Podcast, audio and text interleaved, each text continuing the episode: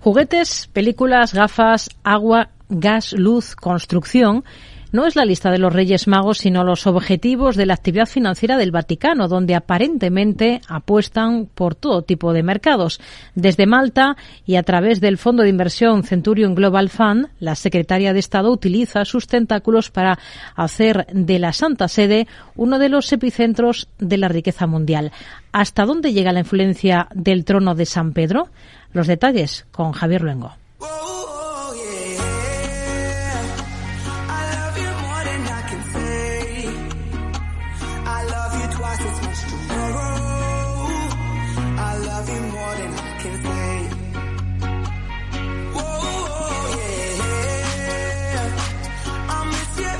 Menudo sí tienen poco que ver con la religión. El estado más pequeño del mundo se convirtió hace siglos en un entramado opaco de poder donde han confluido la mafia, banqueros y cardenales corruptos. Entre todos ellos han creado una serie de males sistémicos que han impedido toda reforma encaminada a cumplir con el compromiso ético de la Iglesia Católica, ética que trató de congregar un teólogo que ya descansa en las criptas vaticanas. Aunque no saldamente legati alle ultime parole del Signore e alla testimonianza che marcò la sua vita, vogliamo come comunità ecclesiale seguire le sue orme e affidare il nostro fratello alle mani del Padre. Benedicto XVI da vuelta y media a la edad moderna en Europa y cierra definitivamente el capítulo de esta parte de nuestra historia entre los elogios a la sabiduría y entrega del pontífice emérito en un funeral inédito y multitudinario. Ave Maria, gratia plena, Dominus tecum, benedicta tui mulieribus,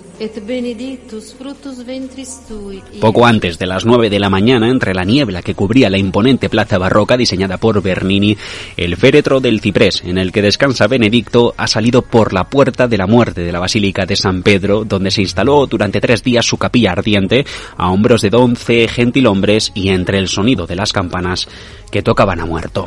Cerca de 100.000 personas se han acercado a la Plaza San Pedro en la ciudad del Vaticano en una mañana que se levanta encapotada y sin dejar en el horizonte la cruz que le sirve de guía a más del billón de católicos que confluyen en el mundo.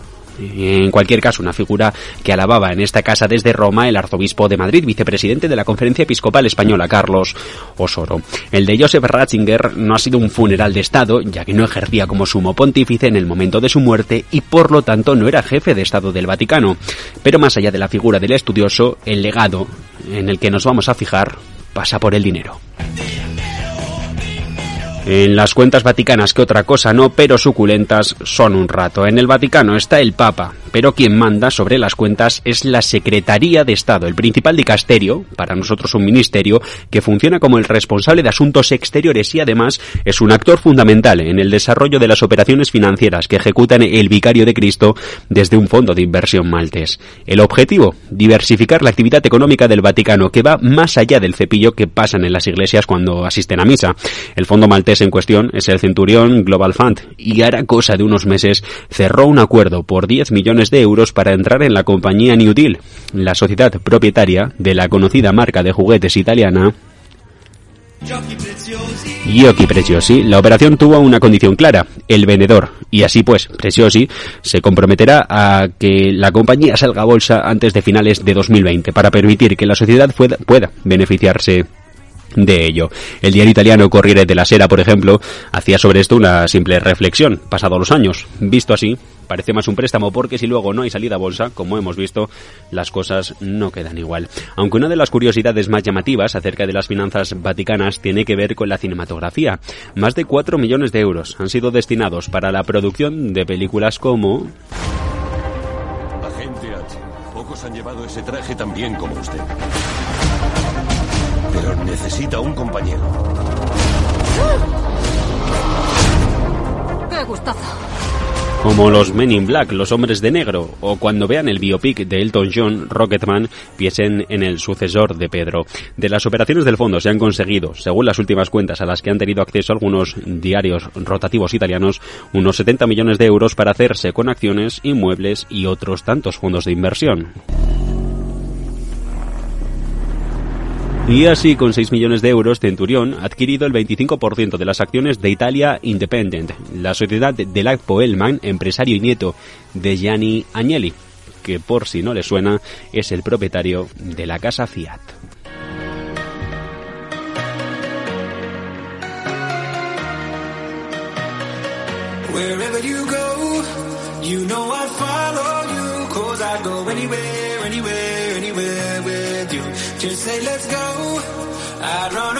Pero ¿por qué el Vaticano desarrolla este tipo de inversiones? Básicamente es porque necesitan dinero. La Santa Sede es propietaria, entre otras acciones de mercado, de General Motors, IBM o Disney. Tiene propiedades en empresas de alimentación, servicios y telecomunicaciones, además de bancos y aseguradoras, tiran más por lo tradicional. En total, la cuenta sale a un a, a, un, a unos 12.000 millones de euros. Si la llamada cuenta del óvulo, lo que son las finanzas vaticanas, de origen al Instituto, al Instituto de Obras de Religión, lo que es el Banco Vaticano, hacía ya algunos años que la Santa Sede había comenzado a dotarse de instrumentos financieros. Entre 1870 y 1929, después de que Roma fuera invadida por el Reino de Italia, la Santa Sede no tenía territorio, pero en el 29, con la conciliación y la firma de los pactos de Letrán, se crearon el Estado Ciudad del Vaticano, ese gran cuerpo que sirve para dar soporte a las palabras de Pío XI.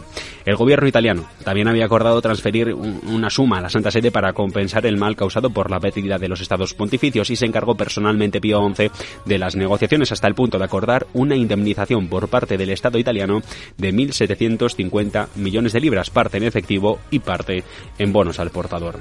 Pero en situación de bonanza, no hace de menos tampoco a la parte de la crisis. Una delicada situación que queda reflejada en el último balance de la Administración del Patrimonio de la Sede Apostólica, el organismo que gestiona los bienes y propiedades de la Iglesia, que este año presentó números rojos por primera vez en su historia, a pesar de que la Santa Sede tiene repartidas por todo el mundo propiedades por valor de 2.700 millones de euros. Basta pensar que del inmenso patrimonio inmobiliario que posee la Santa Sede, solo en Roma, unos 800 se encuentran vacíos. El 15% de las 4.000 casas en propiedad se alquilan a rentas muy favorables o directamente gratis y la morosidad alcanza los casi 3 millones de euros. Si hasta hace unos años solo el 20% de las limosnas eran destinadas a la beneficencia, ahora su utilización se ha reducido a la mitad. Finanzas que esconden una corrupción sistémica entre sotanas y cruces.